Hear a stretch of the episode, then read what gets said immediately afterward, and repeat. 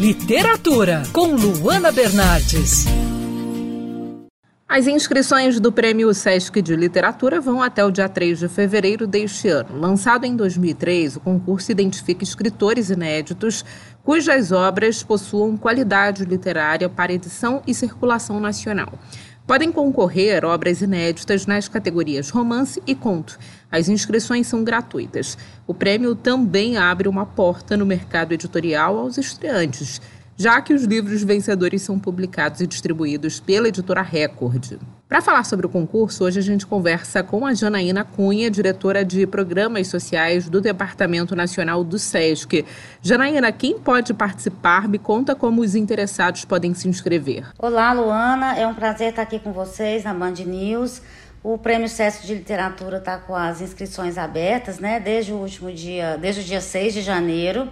E eu queria contar para vocês que todo mundo pode participar, se inscrever para participar do prêmio, ah, obedecendo só alguns poucos critérios aí, tá? O primeiro deles, ele precisa ser um autor estreante na categoria em que ele se inscrever. Ou seja, se ele for inscrever uma obra é, na categoria romance, ele não pode ter outros romances publicados. Ele precisa de fato ser estreante nesta categoria, mas nada impede que ele tenha uma obra é, publicada em outro gênero, por exemplo, conto, poesia, etc. Então é preciso ser é, recuperando, né, um estreante na categoria em que ele se inscrever. Ele precisa ter mais de 18 anos e lembrando que as inscrições são gratuitas e podem ser feitas pelo site sesc.com.br/barra prêmio Sesc até o dia 3 de fevereiro. Pode falar sobre a importância do prêmio para a descoberta de novos nomes na literatura brasileira?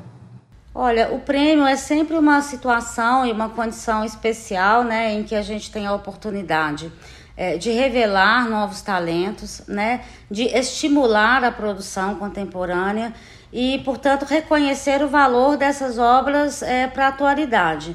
Nesse sentido, assim, a gente chega ao vigésimo ano, né, e a vigésima edição.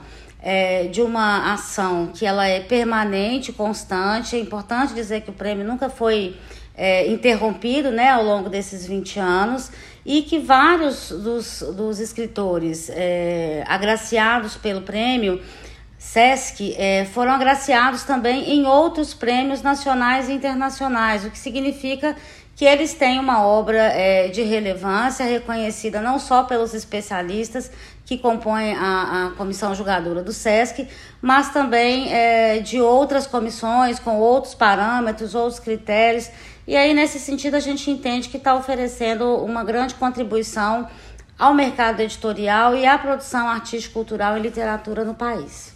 E nesse ano o Prêmio Sesc de Literatura completa 20 anos, né? Uma data especial. Pode falar sobre como foi o percurso ao longo desses anos para a consagração do prêmio como um dos principais do país? Luana, é muito importante considerar que o SESC, ao longo desses 76 anos, tem sido um grande incentivador da literatura no país. Então, além do Prêmio Sesc, né, nós temos é, oficinas, circuitos literários, projetos de mediação de leitura, é, ativação de bibliotecas em todos os estados do Brasil.